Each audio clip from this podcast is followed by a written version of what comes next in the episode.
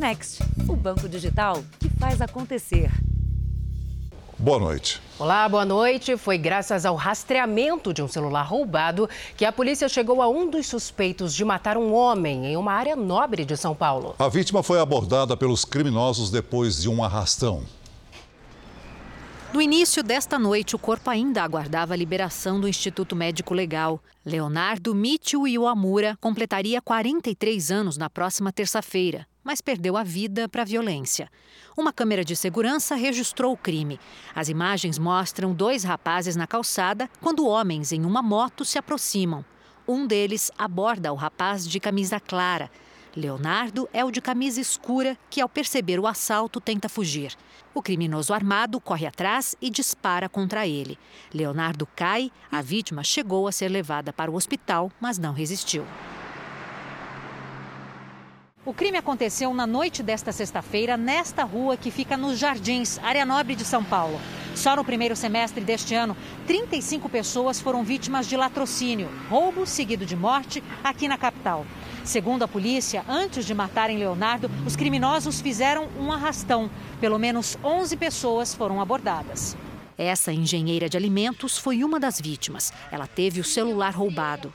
Então não tinha o que fazer, a gente não tinha para onde fugir. Super ansiosa, nervosa, porque eu tinha certeza que eu ia morrer, né? Porque ele tava com a arma, ele atirou em um cara. Ele não tem nada a perder, ele podia ter atirado em mim também. Mas eu vi um cara sendo morto na minha frente. Isso me chocou muito. Policiais perseguiram os criminosos com a ajuda do rastreador de um dos celulares roubados.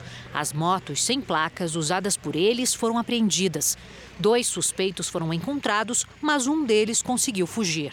O outro confessou os crimes e foi apreendido. Ele completa 18 anos em dezembro e tem várias passagens pela polícia por roubos, furtos e tráfico de drogas. A Polícia Civil de São Paulo está, desde esse momento até agora, de forma ininterrupta, investigando e usando todas as ferramentas da Polícia Civil para chegar na autoria desses crimes. Veja agora outros destaques do dia. 20 anos depois, Estados Unidos relembram atentados e homenageiam vítimas. Em visita ao Rio Grande do Sul, presidente Bolsonaro mantém discurso pacificador. Falta de vacina da AstraZeneca já atinge cinco estados brasileiros. Cristiano Ronaldo marca dois em reestreia pelo Manchester United.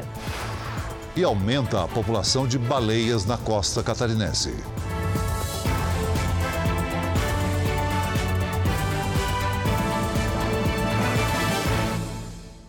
Oferecimento crédito imobiliário Bradesco. Taxa a partir de 2,99% ao ano.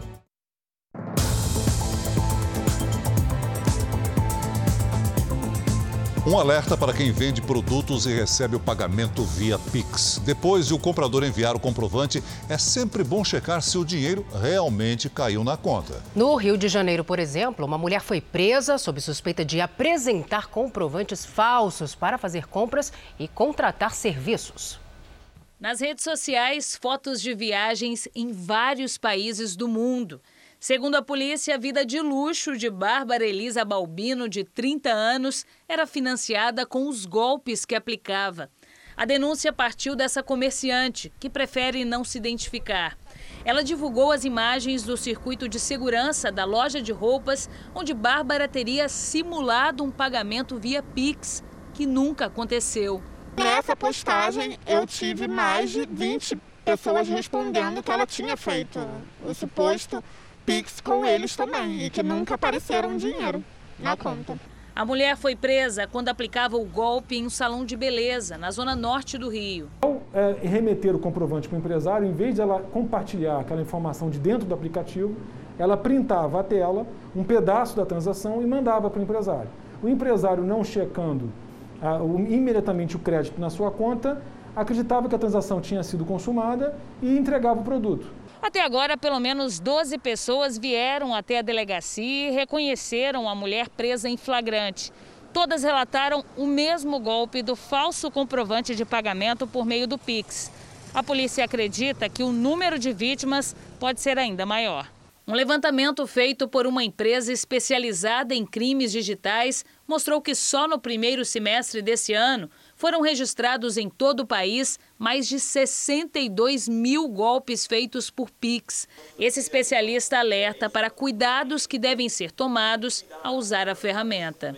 Usar tudo que você puder para bloquear o seu aparelho, então, é, proteção de biometria, senha ou mesmo aquele desenho, mas em hipótese alguma usar o celular sem bloqueio de tela. Passa por você estar muito informado, acompanhando o que está acontecendo e saber como se proteger.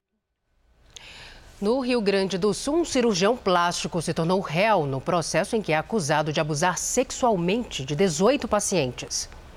A denúncia feita pelo Ministério Público do Rio Grande do Sul aponta que Klaus Brodbeck cometeu os crimes de estupro, violação sexual mediante fraude, importunação sexual e assédio sexual pelo menos 34 vezes contra 18 pacientes.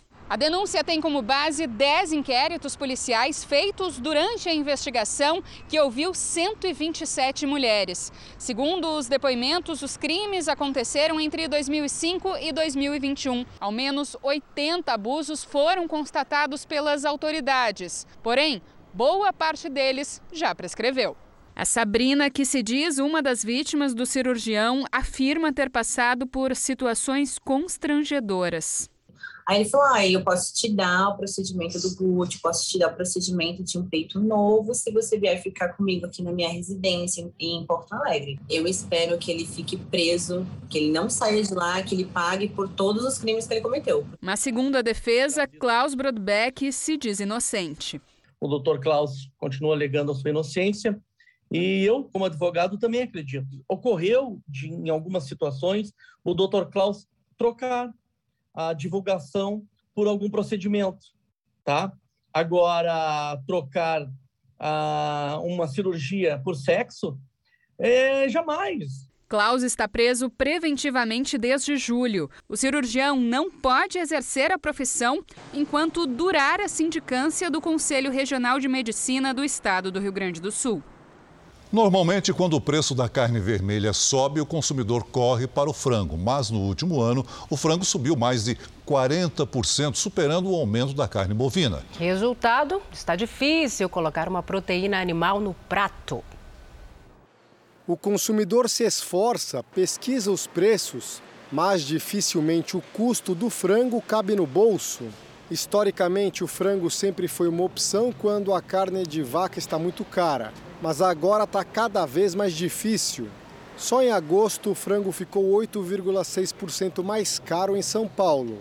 No acumulado dos últimos 12 meses, o aumento foi de 40,44%, superando o reajuste de 36% no preço da carne. Antigamente eu enchia o freezer, né? Às vezes tinha carne sobrando que dava para passar um mês, eu não consigo fazer mais isso. Não consigo, hoje está muito difícil. Frango hoje em dia virou luxo. O forte aumento no preço do frango tem três razões. A procura dos chineses pela ave cresceu e eles aceitam pagar muito mais por isso. Tem também a valorização internacional do milho e da soja, que são a base da ração animal. O terceiro e principal motivo é o alto custo da energia elétrica. As granjas dependem durante 24 horas de energia elétrica, elas consomem 24 horas de energia elétrica por causa do processo de maturação das aves, inclusive dos ovos, a produção de ovos. É esta explicação conectada com a energia elétrica. A Associação Paulista de Supermercados recomenda que o consumidor mude as preferências. Esse ano a carne suína ela está com deflação, diferente destas causas e efeitos que impactam a, a carne de frango. Então a carne suína ela é uma opção nesse momento, assim como por exemplo os pescados. Mas para boa parte dos brasileiros o cardápio do dia a dia ficou mais pobre e menos saudável. Vai para a salsicha, vai para o ovo, vai para um pouquinho da carne moída. Aquela famosa mistura no prato dos mais pobres está cada vez menor.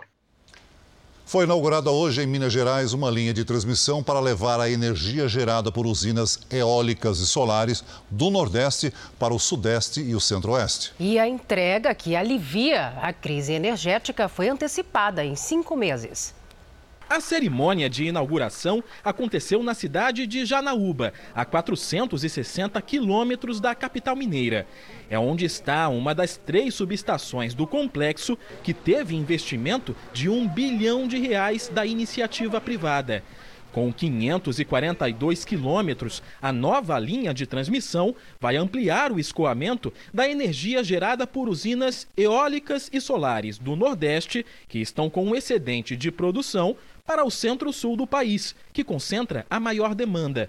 A entrega estava prevista para fevereiro do ano que vem, mas foi antecipada em cinco meses. Diante da falta de chuvas, a interligação do sistema chega como um alívio essa linha de transmissão vem se somar a outras medidas.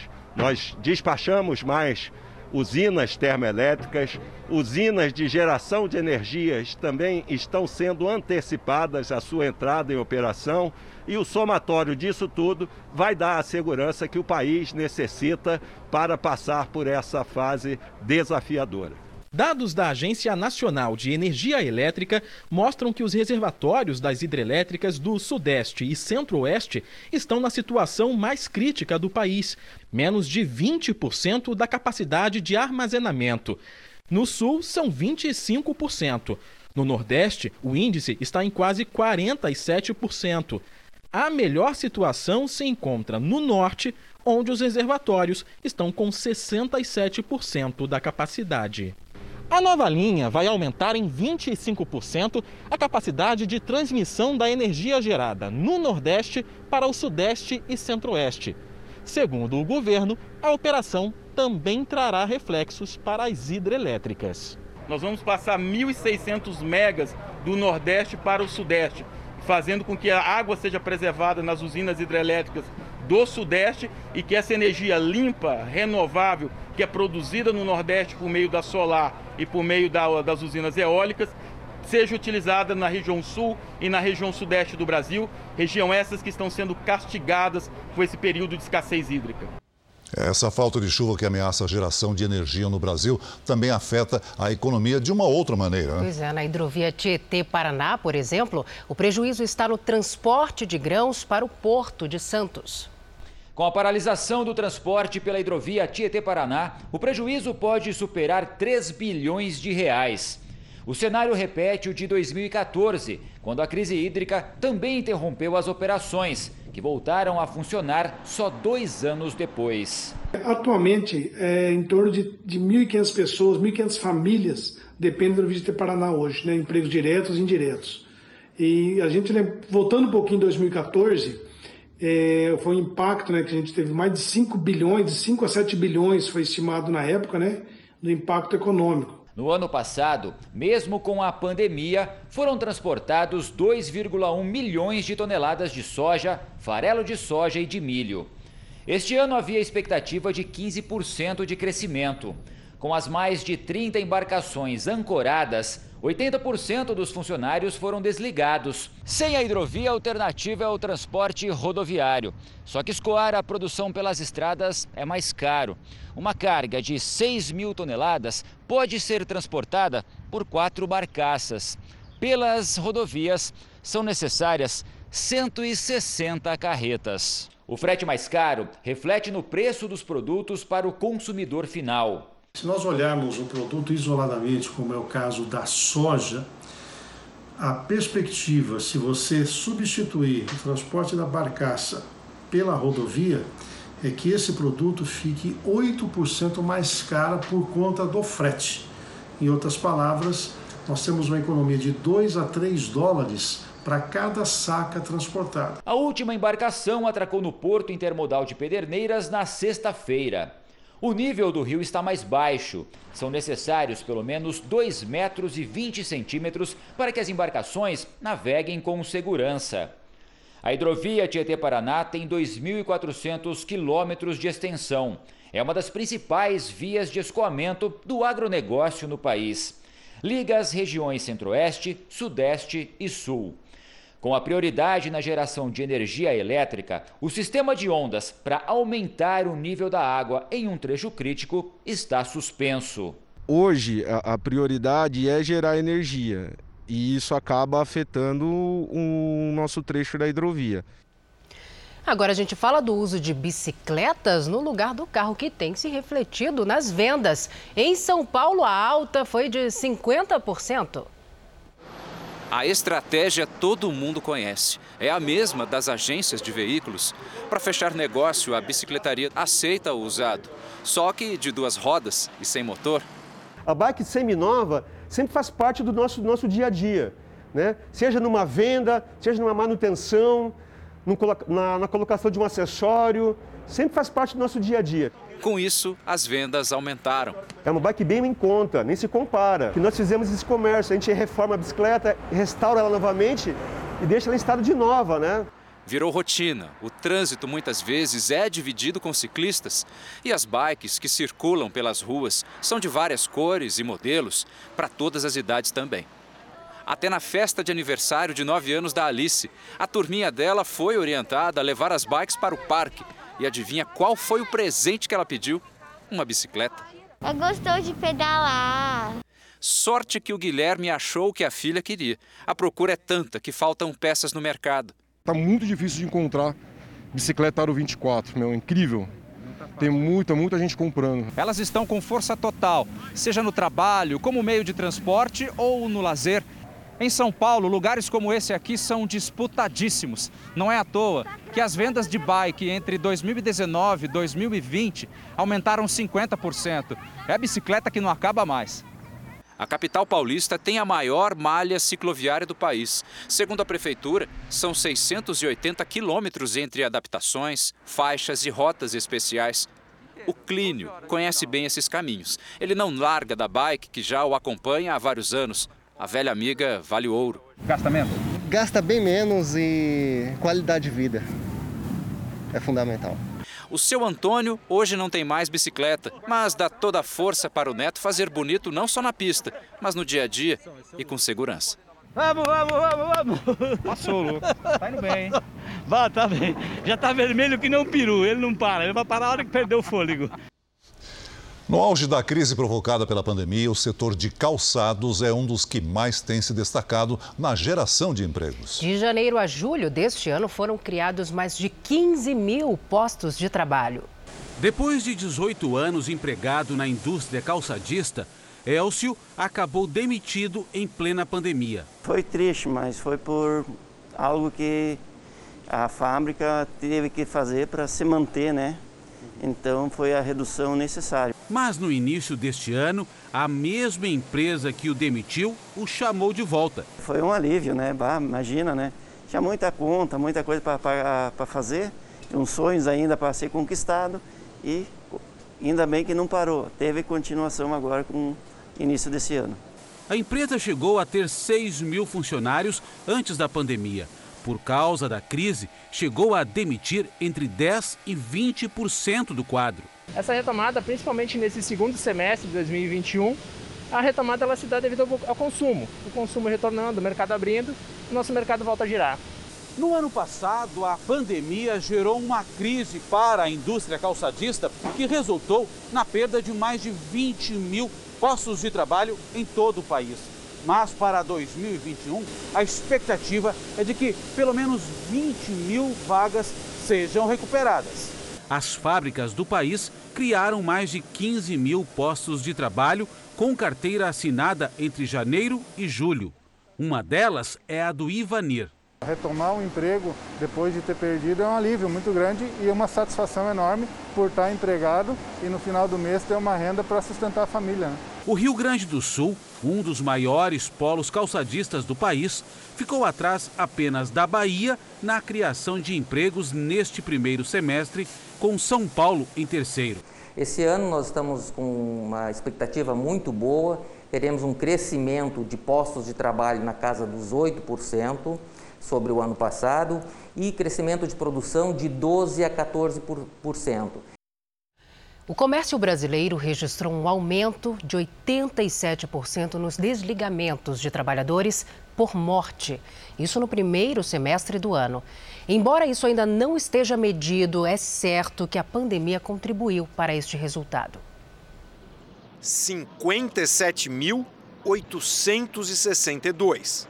Este é o número de trabalhadores com registro em carteira que morreram no primeiro semestre deste ano no Brasil, um aumento de 87% em relação ao mesmo período do ano passado.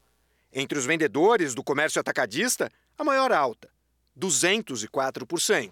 O levantamento do DIEESE não separa as causas dos óbitos, mas o coronavírus é apontado como o principal fator para o aumento. Desde janeiro do ano passado, você vai perceber que ali tem está variando entre 5, 6 mil mortes mês é, no comércio. Né? Quando chega em março de 2021, esse, esse número salta para 11 mil. Março, abril, maio, assim, até junho, entendeu? Então é isso que chama mais atenção.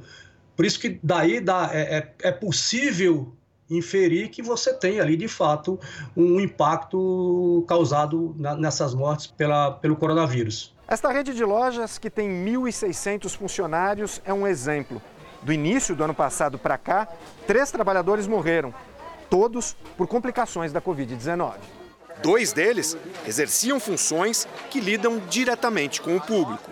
A gente não sabe onde eles contraíram a doença, se foi aqui, se foi no transporte, se foi na casa deles. Aí é um negócio impossível de se saber. Por quê? Uma era operadora de caixa e o outro era um repositor. O presidente do Sindicato dos Comerciários de São Paulo afirma que o setor adotou as medidas de segurança possíveis.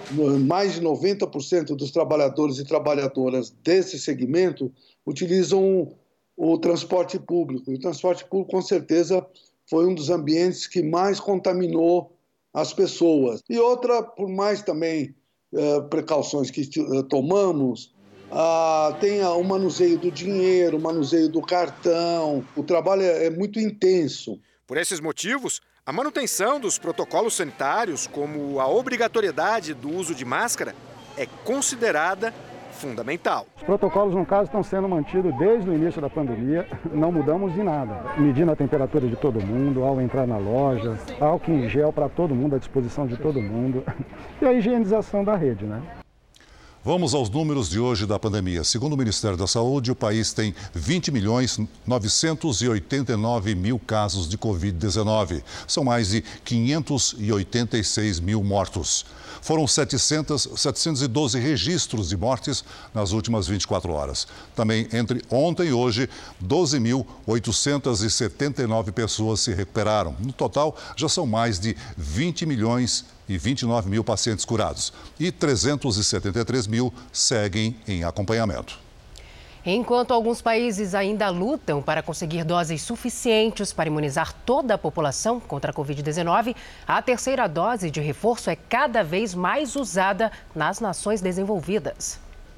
A aplicação da terceira dose da vacina contra a Covid-19 se tornou praticamente um consenso entre os países mais avançados na imunização, como justificativa a disseminação da variante Delta e a perda de anticorpos com o tempo. Israel, por exemplo, já aplica o reforço em maiores de 12 anos. Já a França iniciou a nova campanha com idosos e outros grupos de risco como público-alvo. Nos Estados Unidos, vacinados há pelo menos oito meses poderão procurar um posto de saúde a partir de 20 de setembro. Aqui em Portugal, as autoridades de saúde recomendam a terceira dose para alguns grupos, como transplantados, pessoas com câncer ou portadores de doenças autoimunes. Isso seria o ideal, segundo uma das cientistas responsáveis pelo desenvolvimento do imunizante AstraZeneca no Reino Unido. Ela garante que a terceira dose só será necessária para pessoas com comorbidades. Segundo a doutora Sarah Gilbert, da Universidade de Oxford, na maior parte dos casos, as duas doses garantem a proteção. Para a Organização Mundial da Saúde, as doses extras deveriam ser doadas para países que estão com atraso na vacinação. Hoje se completam 20 anos dos atentados de 11 de setembro nos Estados Unidos, quando quase 3 mil pessoas morreram em quatro ataques coordenados pelo grupo terrorista Al-Qaeda. Então vamos ao vivo até Nova York falar com a correspondente Evelyn Bastos. Boa noite, Evelyn. Oi, Celso. Muito boa noite para você, para a Salsi, para todo mundo que nos acompanha. Olha, foi aqui que aconteceu o principal evento em memória às pessoas que acabaram morrendo naquele 11 de setembro. Nós estamos agora aqui no World Trade Center, que é aquele complexo que ficou conhecido por abrigar as torres gêmeas que colapsaram após aviões colidirem com os prédios. O local agora conta com um memorial e o Museu do 11 de Setembro. Os nomes das quase 3 mil vítimas estão gravados aqui para sempre. E com a participação de familiares das vítimas e também políticos, hoje homenagens aconteceram em todos os locais onde os aviões sequestrados caíram, como a gente vê agora na nossa reportagem.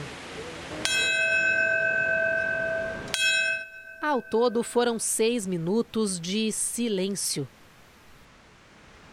O primeiro, às 8h46, momento exato em que o avião atingiu a torre norte do World Trade Center. Um pedido de silêncio que se espalhou por toda Nova York.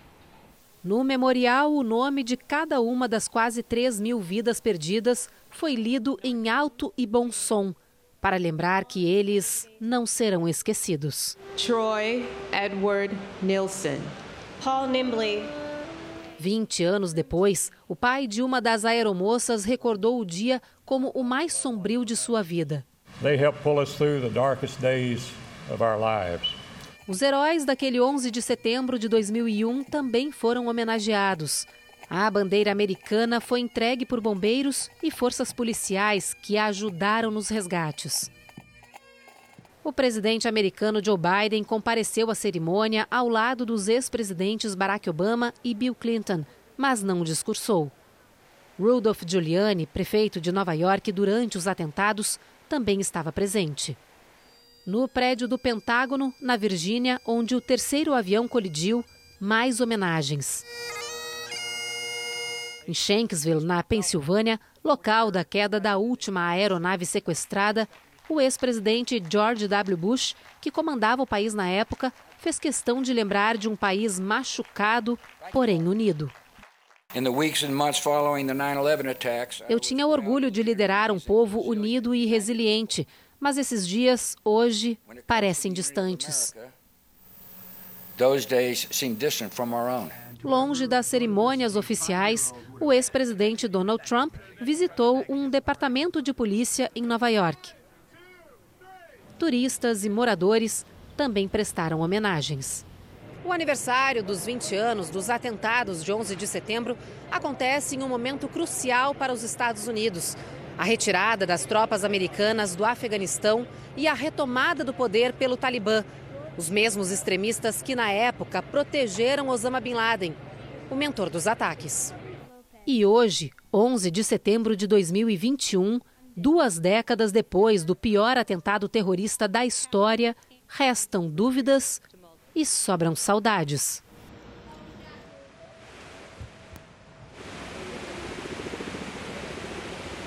Líderes globais também se solidarizaram com as vítimas nesse aniversário de 20 anos dos atentados de 11 de setembro. O primeiro-ministro britânico Boris Johnson, que nasceu aqui em Nova York, disse que os terroristas não abalaram a crença na liberdade. No castelo de Windsor, residência oficial da Rainha Elizabeth II, o hino norte-americano foi tocado na cerimônia de troca de guarda. A chefe de Estado ainda destacou a resiliência e determinação das comunidades que se uniram para reconstruir. Já o presidente francês Emmanuel Macron publicou um vídeo da bandeira dos Estados Unidos com a legenda Sempre lutaremos pela liberdade. Já no Afeganistão, onde os Estados Unidos ocuparam aquele país por 20 anos após os atentados, o Talibã hasteou uma bandeira no Palácio Presidencial em Cabu, marcando o início do novo governo no país afegão, agora nas mãos do grupo extremista. Eu volto com vocês, Celso, Salsi. Obrigado, Evelyn. O Ministério das Relações Exteriores do Brasil prestou hoje solidariedade às famílias das vítimas dos atentados de 11 de setembro. O Brasil ainda prometeu, como membro não permanente do Conselho de Segurança da ONU, lutar contra o terrorismo e atuar na resolução de ameaças à paz. Veja a seguir em visita à feira agropecuária, presidente Bolsonaro volta a defender a harmonia entre os poderes. E ainda hoje, pesquisa mostra que subiu o consumo de álcool entre os adolescentes.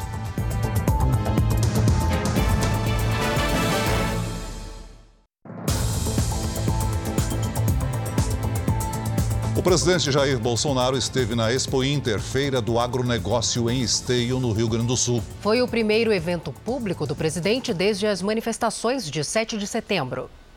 Na chegada ao Parque de Exposições na região metropolitana de Porto Alegre, o presidente foi recebido por apoiadores. Em seguida, visitou a Feira de Agronegócios, a maior do setor na América Latina. Esta é a primeira vez que o presidente Jair Bolsonaro visita a Expo Inter. No ano passado, por causa da pandemia, a feira foi virtual. Agora, o setor aposta na ampliação dos negócios. Só a venda de máquinas agrícolas deve movimentar um bilhão de reais. Durante o evento, o presidente recebeu a medalha do mérito Farroupilha da Assembleia Legislativa Gaúcha e voltou a mencionar a harmonia entre os poderes. Não podemos fazer as coisas da velocidade que muitos querem, mas a gente vai, aos poucos, redirecionando o futuro do nosso país. Temos três poderes, tem que ser respeitados e buscar sempre a melhor maneira de nos entendermos para que o produto do nosso trabalho seja estendido aos seus 210 milhões de habitantes. O presidente estava acompanhado do filho, o vereador do Rio de Janeiro, Carlos Bolsonaro, dos ministros da Agricultura, Tereza Cristina, do Trabalho, Onix Lorenzoni, e do chefe do Gabinete de Segurança Institucional, General Augusto Heleno. A comitiva retornou a Brasília durante a tarde. Morreu hoje, aos 86 anos, o guerrilheiro peruano Abimael Guzmán, líder do grupo comunista Sendero Luminoso. Guzmán estava preso há 19 anos e cumpria pena por terrorismo. O Sendero Luminoso declarou guerra ao Estado peruano na década de 80.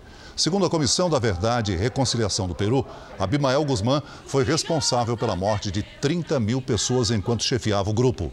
O guerrilheiro comunista estava internado desde julho. A causa da morte não foi informada. Veja agora os destaques do próximo Domingo Espetacular. A saúde do rei do futebol. Aos 80 anos, Pelé passa por cirurgia para retirar um tumor no intestino. Mas que doença é essa? E por que Pelé prefere manter as notícias sobre a vida pessoal longe dos fãs? Ele foi criado para facilitar as transações financeiras, mas provocou o aumento dos casos de golpes e sequestro relâmpago. A gente mostra como o Pix fez surgir também um mercado ilegal de aluguel de contas bancárias. Luciano passou quatro décadas longe da mãe, até encontrar a dona Maria. Mas só um teste de DNA pode confirmar o parentesco entre os dois. Será que essa busca chegou ao fim? E tem desafio, hein? Esse homem quer fazer a maior coxinha do Brasil. Um salgado gigante que deve passar dos 10 quilos. Nós acompanhamos tudo. Será que ele vai conseguir bater esse recorde? É o que você vê no Domingo Espetacular. Logo depois da Hora do Faro. Você vai ver a seguir: Cristiano Ronaldo marca duas vezes no retorno ao Manchester United. E veja também os 110 anos do Teatro Municipal de São Paulo.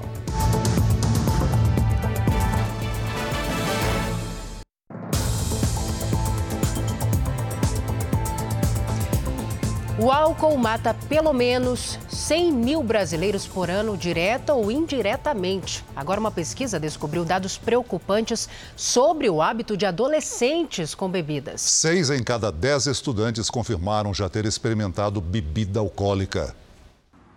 Hoje o Rodrigo vai contar em rede nacional de TV o segredo que escondeu dos pais. Ele começou a beber com amigos aos 13 anos de idade, mas um dia, aos 16, ficou desacordado depois de misturar vinho e vodka. Foi você próprio que se conscientizou que deveria reduzir? Sim, sim, até porque eu acho que a minha mãe e meu pai vão saber agora. Eu diminuí, sim. Porre, aí porre igual, igual esse que eu tomei com essa idade, eu não, não tomei mais. Tomei aprendido aí, né? Uma pesquisa confirma que casos como o do Rodrigo se tornaram corriqueiros. Entre 2015 e 2019, cresceu de 55% para 63% a porcentagem de estudantes entre 13 e 17 anos de idade que já experimentaram bebidas alcoólicas. 47% deles afirmam que já passaram por algum episódio de embriaguez. Como médico pediatra, o doutor costuma atender seis casos de coma alcoólica de adolescentes por ano. Estudioso do assunto, decidiu fazer uma enquete.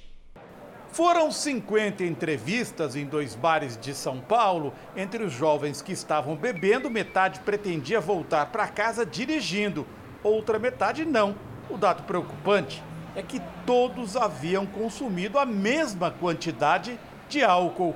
Isso continua acontecendo todo santo dia, né? Acidentes absurdos que a gente vê e a gente não consegue, na verdade, regular o uso do álcool como nós fizemos com o tabaco. Você não tira a propaganda do álcool no horário de criança ver televisão. Isso com cigarro aconteceu. E aí é, conseguimos, se hoje de 30% de fumantes, hoje somos 9,8%. O parto de um bebê em Goiás se tornou um momento emocionante de inclusão. Um casal com deficiência auditiva teve a ajuda de uma intérprete. Ezequiel nasceu com quase 3 quilos e 800 gramas, de parto cesariana. Ao ver a criança, a mãe se emocionou. Eu vou aqui para ver. O que mais chama a atenção no vídeo não é o que se vê, mas sim o que se ouve. A mãe que deu à luz é surda e o que parecia impossível aconteceu. Ela se emocionou ao escutar o choro do filho.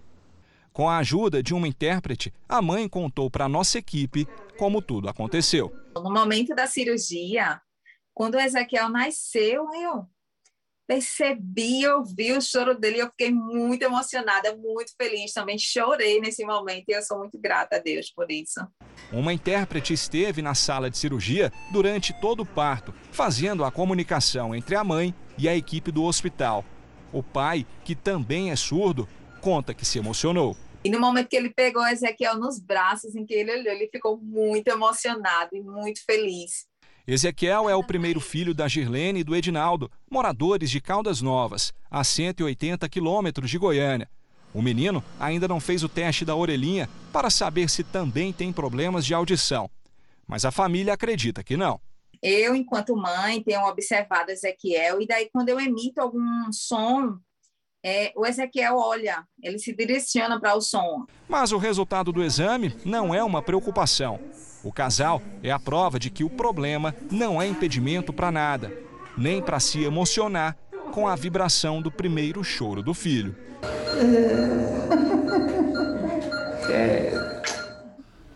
Imagem linda. No Pará, uma síndrome rara exigiu uma corrida aos bancos de sangue para salvar a vida de uma mulher. Thaís deu à luz um menino saudável, mas precisou ficar internada 43 dias, recebendo transfusões de sangue. Parentes, amigos e até pessoas que ela nunca viu se uniram para conseguir mais de 500 bolsas de sangue e assim salvar a vida dela. No colo, o mais novo filho do casal. Saulo nasceu prematuro de sete meses, mas hoje é um menino forte e saudável. A mãe é que precisou de atenção quando entrou em trabalho de parto. Para mim, esse foi o pior momento, né? Quando eu recebi a notícia tipo que eu poderia ir para a sala de parto e não voltar. Thaís tem uma doença rara e de nome complicado. Ela sofre de síndrome púrpura trombocitopênica trombótica, conhecida pela sigla PTT. A PTT é uma doença grave, ela realmente tem um risco de morte importante, né? E esse risco geralmente é por tromboses, né? Ela pode fazer acidentes vasculares cerebrais e tromboses e pode evoluir para o óbito. Thaís ficou internada por 43 dias aqui na Santa Casa de Belém passou mais de um mês na UTI em estado grave. O tratamento foi bem delicado. Ela precisava diariamente de plasma, um componente do sangue. Foram mais de 30 sessões. Neste período, Thaís recebeu nada menos que 531 bolsas de sangue. Para conseguir tudo isso, foi preciso aumentar as doações. Familiares, amigos e até desconhecidos fizeram uma corrente de solidariedade. Foram mais de 500 pessoas né, que que foram doar e se não fosse feito, né, essa doação ia ficar muito difícil, né, o tratamento dela. Esse ato de amor assim é indescritível. Salvou a minha vida e salvou a vida do meu filho. Cidades de ao menos cinco estados do país estão sem a vacina da AstraZeneca para aplicar a segunda dose. Vamos aqui ao telão navegar no portal R7, que traz essa notícia. A reportagem mostra que cidades de São Paulo, Rio Grande do Norte, Tocantins, Rondônia e Mato Grosso do Sul estão sem o imunizante. O Ministério da Saúde espera entregar na semana que vem os 5 milhões de doses e a Fiocruz, que é responsável pela produção da vacina aqui no Brasil, planeja entregar 15 milhões de doses até o fim do mês. Para ler esta e outras notícias, basta acessar r7.com. Agora vamos ver como está o andamento da vacinação em todo o país. Somadas as aplicações da primeira e segunda doses, 879 mil pessoas receberam a vacina contra o coronavírus nas últimas 24 horas. Hoje, o Brasil tem mais de 137 milhões 915 mil vacinados, isso com a primeira dose, e 72 milhões 814 mil brasileiros completaram a imunização. Em Pernambuco, quase 61% da população do estado já começou o processo de vacinação contra a Covid-19. São mais de 5 milhões 896 mil pessoas já imunizadas. No Rio Grande do Sul, 7 milhões 781 mil gaúchos tomaram pelo menos a primeira dose. Isso corresponde a 67,86% do estado. A Alagoas já imunizou 56,61% dos habitantes, ou seja, 1 milhão 956, 1 milhão 956 mil pessoas. No portal r7.com você pode acompanhar a situação de todos os estados brasileiros no nosso mapa interativo. Durante um sobrevoo de helicóptero pelo litoral catarinense, pesquisadores avistaram 120 baleias, três vezes mais do que no ano passado. Cenas como essa são cada vez mais comuns no litoral de Santa Catarina. Filhotes recém-nascidos passeiam ao lado das mães.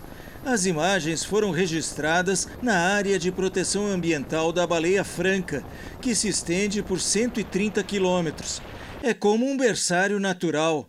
Todo ano, as baleias deixam a Antártida e vêm em busca de águas mais quentes e calmas para a reprodução. As fêmeas permanecem por dois ou três meses até que o filhote ganhe peso e tenha coordenação motora para a viagem até a Antártida. O número de baleias aqui varia a cada temporada, mas os estudos mostram que a taxa de crescimento populacional da espécie é de quase 5% ao ano a fase de vida que as baleias passam aqui, logo após o nascimento, ela é fundamental para garantir o crescimento e a continuidade da recuperação da espécie aqui no nosso litoral. Os animais são fotografados e identificados pelas calosidades na cabeça, que são como impressões digitais. As marcas de uma baleia nunca são iguais às marcas de outra. Este ano, os pesquisadores avistaram uma fêmea que frequenta a região desde 1988 e ela acaba de ter o sétimo filhote. O fato dessa baleia ter voltado para o Brasil, estar retornando tantas vezes, mostra o quanto ela se sente protegida aqui no Brasil e é uma baleia que continua se reproduzindo e, ocupando o nosso litoral. Aos poucos, a chuva se despede da região central do país e o ar seco vai ganhando força novamente. Isso é preocupante. Paloma Poeta, boa noite para você. Quando a gente deve ter chuva ou uma outra frente fria por aí, Paloma? Oi, Salcio, Celso, boa noite para vocês. Olha, tem previsão de mais frente fria vindo por aí e não deve demorar muito não, viu? Boa noite para você aí de casa também. Por enquanto, as imagens de satélite mostram poucas nuvens, ó, na maior parte do país. Mas amanhã à tarde, uma nova frente fria se aproxima do sul do Brasil e já muda o tempo no Rio Grande do Sul. Tem alerta, portanto, para temporais com ventos de 70 km por hora, granizo e alagamentos no estado gaúcho, então atenção. De Santa Catarina até o Rio Grande do Norte, por outro lado, vai ter um domingo de sol e calor. Em Mato Grosso e na maior parte do norte, chuva a qualquer momento do dia.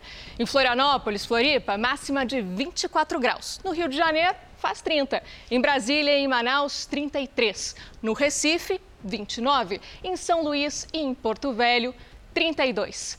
Já aqui em São Paulo, os próximos dias serão de sol e temperatura que sobe bastante. Olha só, amanhã faz 28 graus, na segunda-feira chega a 34 e aí na quarta-feira, depois de todo esse calorão, volta a chover. Até que enfim. E no tempo delivery de hoje, o Zaqueu quer saber como fica o tempo em Muniz Freire, lá no Espírito Santo, Paloma. É pra já, Celso. Oi, Zaqueu. Por aí, previsão de sol encoberto para os próximos dias. E a temperatura não vai mudar muito, não. Ó, no domingo, fica entre 16 e 27 graus. Na segunda e na terça-feira, os termômetros marcam de 15 a 28. Tempo delivery também para a Adriana em Curitiba. Para lá. Claro, vamos lá, é para já. Oi, Adriana. Por aí em Curitiba, os próximos dias também devem ser de sol com algumas nuvens. E olha, haja saúde para essa amplitude térmica toda, viu? Dá só uma olhada. No domingo, a temperatura vai de 12 a 26 graus. Segunda-feira chega a 31 já na terça também, sol só pela manhã, depois tem previsão de chuva. Participe você também do Tempo Delivery pelas redes sociais. É só mandar sua mensagem com essa hashtag você no JR. Um ótimo domingo para vocês e até a próxima. Para nós, Paloma. Até a próxima. O craque português Cristiano Ronaldo reestreou hoje pelo Manchester United, 12 anos após ter deixado o clube inglês. E de quebra, marcou duas vezes na goleada contra o Newcastle. Jogando em casa, o camisa 7 contou com a ajuda do goleiro para abrir o placar. O time visitante chegou a empatar com Manquilho. Mas o artilheiro estava inspirado. 2 a 1 após uma pancada de esquerda. Bruno Fernandes de fora da área. E Lindgar, após bela jogada, fecharam a goleada. Final 4 a 1 para o Manchester. Agora uma notícia bacana de ler, viu? As vendas de livro no Brasil está em alta e foi a internet que puxou tudo isso, é, Celso. As, as livrarias também atraíram muitos compradores, viu, Celso? Todos os dias, Nícia reserva um tempo para se dedicar à leitura. Eu trabalhava, estudava. Na verdade, eu não parava em casa quase. E então, quando a pandemia chegou, aí eu fiquei sem fazer nada, olhei para a minha estante, a minha estante me olhou, deu um sorriso para mim, eu sorri para ela. Nesta livraria, no centro de Belém, o movimento aumentou muito nos últimos meses, desde que as medidas restritivas foram flexibilizadas. Realmente os números deram uma melhorada em julho, né? Julho sempre tem aquela cara de férias você pega livros para crianças, você procura uma leitura para levar para onde você está indo descansar. Pessoas de todas as idades estão mais interessadas em passar o tempo na companhia dos livros. Eu gosto de ler todos os tipos de, de livro, entendeu? É livro, revista, jornal, livro de romance, livro de suspense. Harry Potter, que tem aqui. Aí eu vi um Harry Potter lá que é a Pedra Filosofal, Prisioneiro de Azkaban. O mercado nacional de livros encerrou o primeiro semestre de 2021 com a venda de 28 milhões de exemplares, uma alta de quase 50% em relação ao mesmo período do ano passado. O setor movimentou mais de um bilhão de reais. A gente conseguiu praticamente recuperar toda a perda daqueles três meses iniciais mais duros da pandemia. Eu acho que grande parte dessas vendas têm sido feitas através do, do, do, varejo online. As vendas pela internet foram responsáveis por 60% desse crescimento, mas as lojas físicas também ganharam um novo fôlego. A livraria precisa ter um diferencial, ela precisa atrair o leitor. Com o mercado aquecido, a Nícia aproveita para ampliar os horizontes cada vez mais. Para mim é incrível, porque quanto mais as pessoas leem, mais elas saem da escuridão, né? A pandemia trouxe o desemprego para muitas pessoas, mas em Minas Gerais, um grupo de mulheres está conseguindo dar a volta por cima. Elas formaram uma associação e estão aprendendo novas profissões. Bruna estava desempregada. Na associação, recebeu um kit com alicate, esmalte, acetona para trabalhar como manicure. A ajuda abriu as portas para uma nova profissão e é assim que há quatro meses ela consegue o próprio sustento. Eu me sinto muito grata e feliz, estava realmente precisando muito e que me ajudou bastante. A ideia de criar uma associação surgiu no final do ano passado, quando foi encerrada uma das fases do auxílio emergencial. Um grupo de mulheres, responsável pelo sustento da casa, tinha perdido o emprego. Sem renda, essas mulheres buscavam uma alternativa. Foi então que surgiu a ideia de fazer uma vaquinha na internet para comprar os kits para o trabalho de manicure.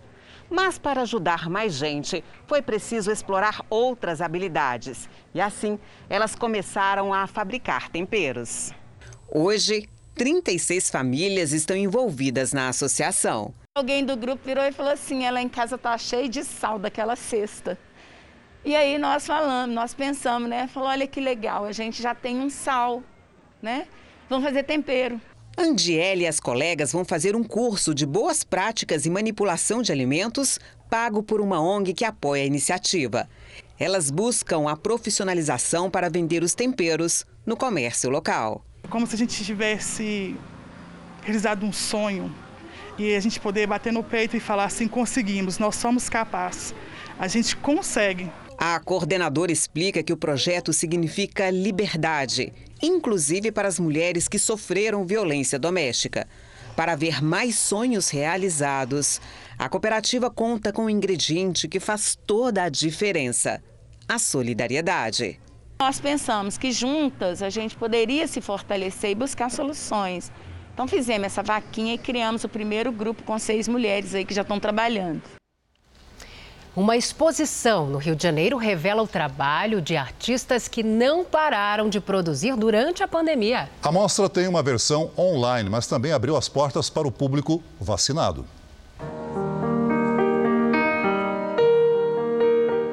O show da bailarina projetado dentro de uma garrafa. Ai, um espetáculo, uma sensibilidade enorme, muito lindo. Colorido da festa de Réveillon na praia de Copacabana encanta os olhos dos visitantes e chama atenção também para problemas sociais e ambientais. Então fiz uma representação que mostrava isso, esse contraste entre a alegria né, da comemoração de um ano novo, de mudanças, mas também esse outro lado que a gente precisa rever na vida da gente, no nosso dia a dia, que é justamente poluição, largar tudo por aí. São algumas das obras expostas no Arte Rio, que acontece no Rio de Janeiro. São 65 galerias com o trabalho de 1.500 artistas do mundo inteiro, como essas árvores suspensas de um cubano. Para ter acesso, foi preciso apresentar a carteira de vacinação.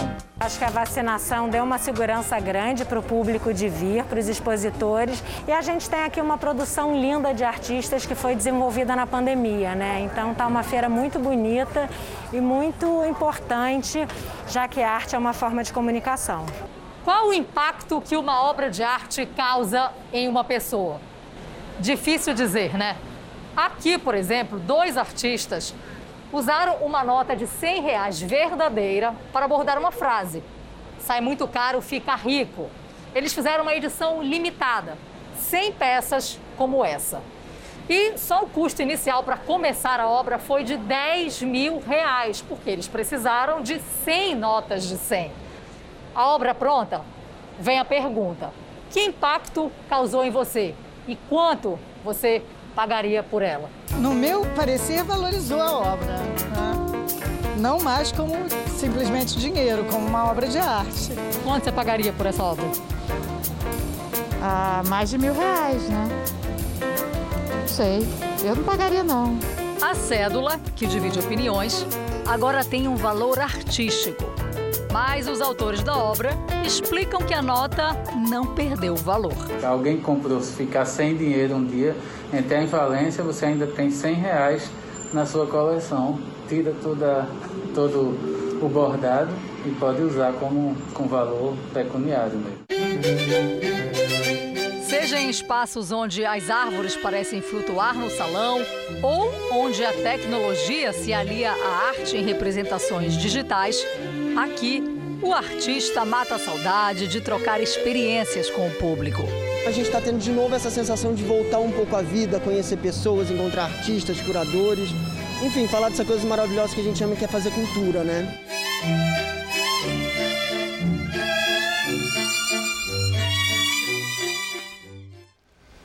Setembro é o mês de prevenção ao suicídio no Brasil. Nesse final de semana, um grupo que atua em todos os estados brasileiros e outros países intensificou suas ações para combater esse mal. Um assunto muito importante. São voluntários que acolhem pessoas pelas ruas e ajudam a controlar a depressão e outros transtornos mentais tão presentes, mas ainda muitas vezes escondidos.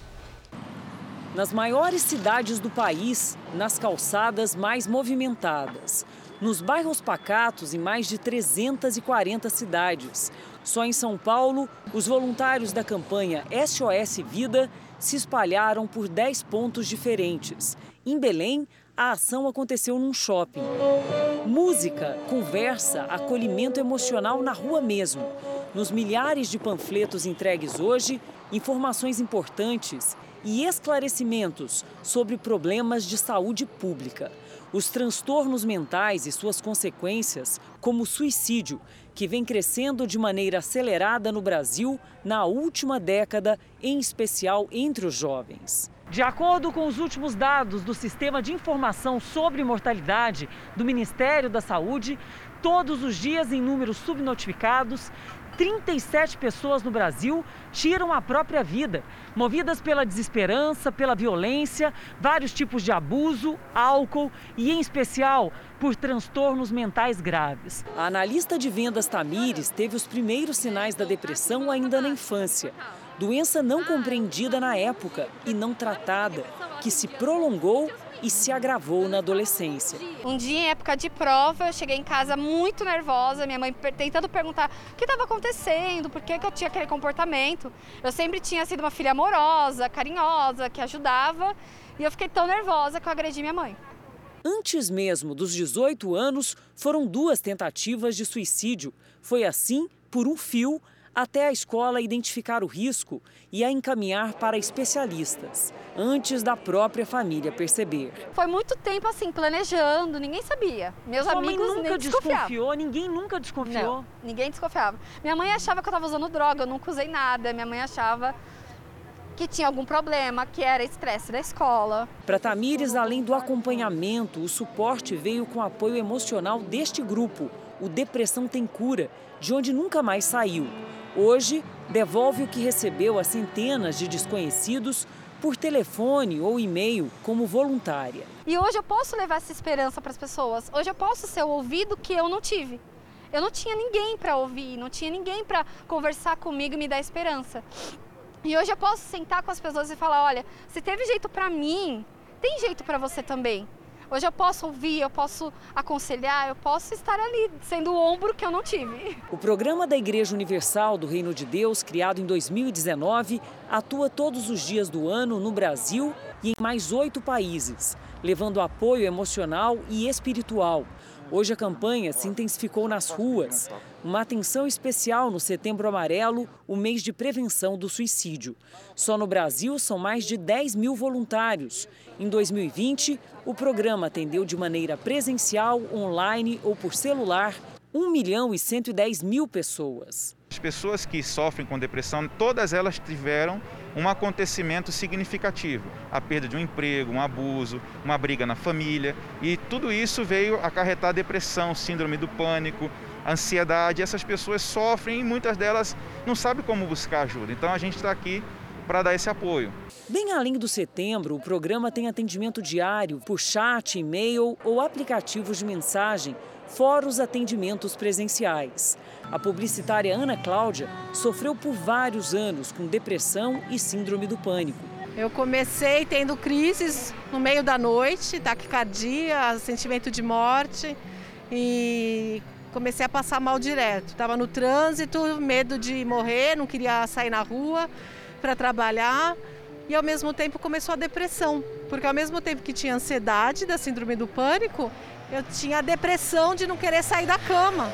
Segundo ela, além dos tratamentos, os grupos de apoio do programa foram indispensáveis para a recuperação, para a melhora de um quadro que parecia sem solução. Hoje ela tenta multiplicar o que recebeu em ações assim, com desconhecidos que têm problemas parecidos. É, eu ajudo primeiro dando meu testemunho, porque quem está nesse quadro é, pensa que não tem jeito. Porque a depressão, ela te afunda de um jeito que você sozinho não sai. Então, quando você conversa com alguém que você fala que você teve esse problema e você foi curado, você já dá uma esperança para a pessoa. Então começa por aí. A pessoa já vê que tem jeito. O Teatro Municipal de São Paulo completa amanhã 110 anos. Mais de um século comemorado com tudo o que o teatro tem de melhor: música, dança, canto e muita história para contar. A imponência que ilumina o centro de São Paulo. Uma marca da cidade com a beleza que ainda impressiona 110 anos depois da inauguração. Imagine então na primeira noite do Teatro Municipal em 1911. Na noite de inauguração do teatro, foi o primeiro grande engarrafamento na cidade de São Paulo. As pessoas para chegar da, da Praça da República até aqui demoravam mais de duas horas, tamanho engarrafamento que, que a inauguração do teatro ocasionou na cidade. O teatro era um sonho da alta sociedade da época. Então, desde o final do século XIX, já havia uma, um desejo da classe política e da elite econômica, que era a elite cafeeira, em construir um teatro para São Paulo. Um teatro que fosse à altura dos grandes espetáculos que eles assistiam na Europa. Um projeto que misturou estilos da arquitetura neoclássica ao barroco. De ateliês de arte da Europa foram trazidas as esculturas. Os espaços foram planejados para grandes espetáculos. O Teatro Municipal é a grande casa de ópera da cidade de São Paulo, né? Toda a sua estrutura, toda a sua construção feita para se produzir a ópera, para se acolher a ópera e para difundir a ópera. E pela primeira vez desde o início da pandemia, para comemorar o aniversário, o palco volta a receber uma ópera. Uma obra argentina em uma montagem adaptada para o municipal, com artistas estrangeiros convidados e integrantes fixos do teatro. Em mais de um século, quanta gente na plateia se encantou, se emocionou com o talento de músicos, bailarinos, atores e atrizes que passaram por aqui. Momentos inesquecíveis numa história que continua a ser escrita cada vez que as cortinas se abrem. A arte que o público vê, ouve, sente, vive não só no palco grandioso, mas também lá atrás, em cada metro dos bastidores, na dedicação de quem trabalha no Teatro Municipal. Aníbal Marques, o Pelé, é o funcionário mais antigo. Há 43 anos atua nos bastidores e a relação com o teatro é ainda mais antiga. Meu pai trabalhava aqui no Teatro Municipal e ele me trazia aqui para brincar, para se distrair, para mim não ficar na rua tal. Aí ele me dava uma tela enorme e eu ficava aqui desentortando prego, fazendo carrinho, os técnicos me levavam para comer um doce. O menino que brincava no palco, na coxia, hoje é gestor de cenotécnica, administra cenários e figurinos. Conhece, como poucos, cada canto do municipal. Todos os dias é uma emoção diferente. E foi emocionante participar da montagem de outra atração. Uma exposição em que o público pode percorrer espaços geralmente fechados que estão recebendo instalações artísticas com referências a grandes espetáculos encenados aqui e com apresentações de artistas do municipal. Você vai ser abraçado por uma série de experiências que vão te dar é, repertório, sabe, sobre o que aconteceu aqui nesses 110 anos de vida. E qual será o futuro do Teatro Municipal? Vai entrar um outro Pelé, um outro João, um outro Pedro e vai dar continuidade, ele vai viver 100, 200, 300, 400 anos. O Jornal da Record termina aqui. A edição de hoje na íntegra e também a nossa versão em podcast estão no Play Plus e em todas as nossas plataformas digitais. Fique agora com os melhores momentos da novela Gênesis. Boa noite para você, cuide-se. Tchau. Boa noite.